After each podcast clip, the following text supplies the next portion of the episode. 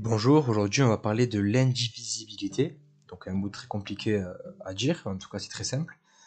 Ça veut dire ce qui ne peut pas être divisible. Parfois en droit on pense que le mot va être très compliqué, mais il faut juste l'adapter au terme.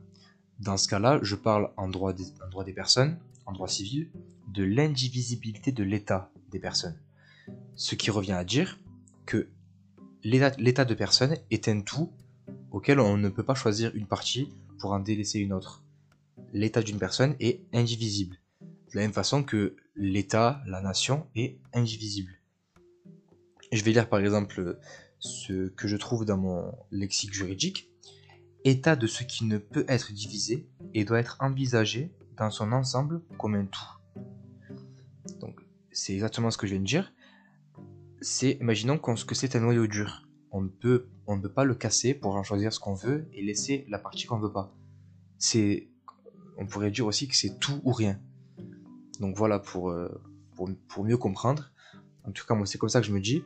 Parfois, dans le droit, il faut se dire, c'est super simple en, soi. L'état de personne, c'est indivisible. Donc, euh, c'est tout ou rien. Donc, c'est un tout qu'on doit prendre. Et euh, dans le prochain podcast, je parlerai de l'indisponibilité de l'état des personnes.